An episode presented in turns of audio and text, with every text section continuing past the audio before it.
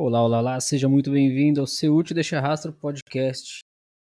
Dessa vez trazendo agora as meditações para a sua quaresma, para te ajudar nas suas meditações da quaresma. Estamos na quinta-feira da primeira semana da quaresma, um dia após a quarta-feira de cinzas.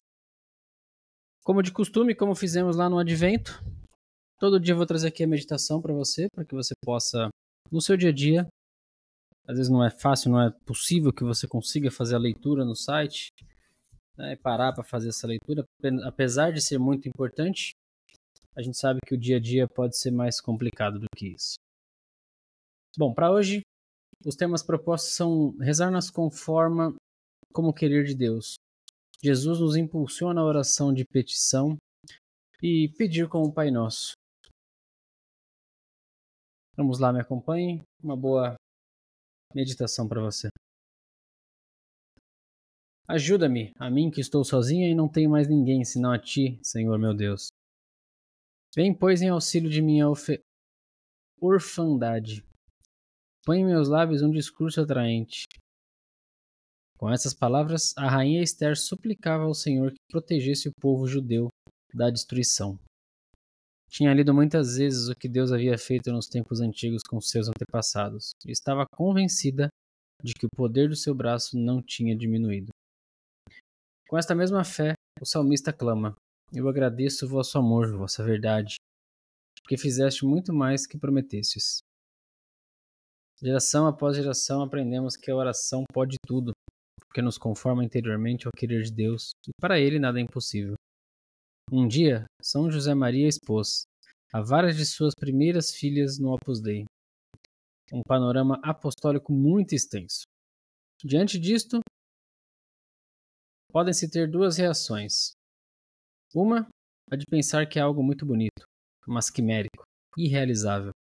E outra, de confiança no Senhor, que, se nos pediu tudo isto, nos ajudará a levá-lo para frente. Não é fácil ver as coisas como Deus vê, no entanto, este é um dos principais frutos do Espírito Santo, o dom da sabedoria, que se cultiva especialmente na oração. Devemos despertar Cristo no nosso coração e só então poderemos contemplar as coisas com o seu olhar, porque Ele vê além da tempestade. Através desse olhar sereno, podemos ver um panorama que, por nós mesmos, nem sequer é possível divisar. A sabedoria que a oração nos dá nos ajuda a confiar no Senhor, Inclusive, para rezar, podemos pedir ajuda, como a rainha Esther, para que Deus ponha em nossa boca palavras apropriadas. De onde podemos tirar as forças necessárias para levar adiante uma missão que excede a nossa imaginação e as nossas capacidades?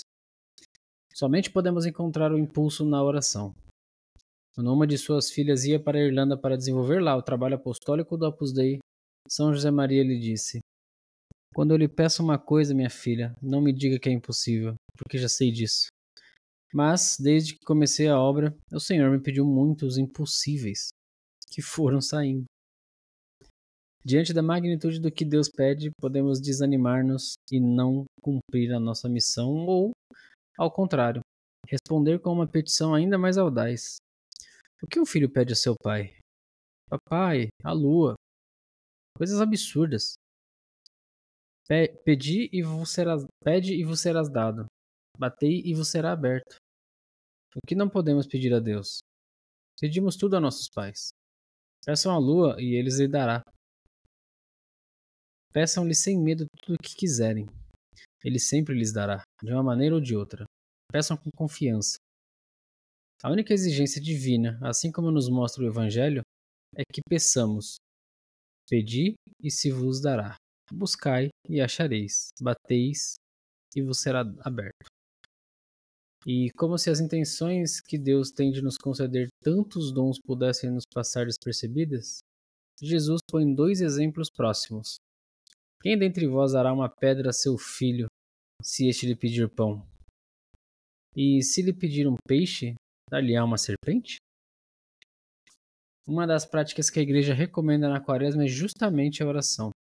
Podemos perguntar-nos se a nossa oração está repleta de tanta confiança que, inclusive, pedimos coisas que parecem impossíveis. No entanto, procuraremos que nossa oração sempre inclua a aceitação da vontade divina, porque ninguém como Deus sabe que nos convém. Precisamos, todos, de rezar, de cumprir piedosamente as normas do nosso plano de vida, para que haja uma contínua oração, um conjunto de corações que se elevam ao céu, oferecendo também as nossas misérias pessoais e deixando que o Senhor atue sem que essas misérias se interponham como obstáculos. Jesus, no Evangelho, não deixa de insistir em que confiemos em sua generosidade, como se sentisse que pedimos pouco. Se vós, pois, que sois maus, sabeis dar boas coisas a vossos filhos, quanto mais vosso Pai Celeste dará boas coisas aos que lhe pedirem. A nossa oração muitas vezes é um pedido de ajuda às necessidades. E é também normal para o ser humano, porque precisamos de ajuda. Precisamos dos outros, precisamos de Deus. Assim, para nós é normal pedir a Deus alguma coisa, buscar a ajuda dele. E devemos ter presente que a oração que o Senhor nos ensinou, o Pai Nosso, é uma oração de pedido. E com esta oração, o Senhor nos ensina as prioridades da nossa oração. Limpa e purifica os nossos desejos, e assim limpa e purifica o nosso coração. Nossa Senhora é a onipotência suplicante. Em Caná, em muitas outras e em muitas outras ocasiões, Maria alcançou de seu filho o que considerava que era bom para os discípulos. Temos uma mãe que pedirá o melhor para nós, e se lhe deixamos, conseguirá de seu filho as graças que necessitamos para encher o mundo de sua alegria. Muito bem, queridos, queridas, este foi nosso segundo dia de meditação. Caso tenha perdido de ontem, volte aí na lista do podcast, ele está disponível, foi feito direto de uma capela, inclusive. E também tem um outro episódio um pouco maior explicando o que é a quaresma, respondendo algumas perguntas que vão te ajudar a entender e vivenciar melhor esse período de penitência, de entrega, de confissão, de devoção e de reencontro com Deus. Espero que tenha gostado. Te vejo amanhã aqui nesse podcast.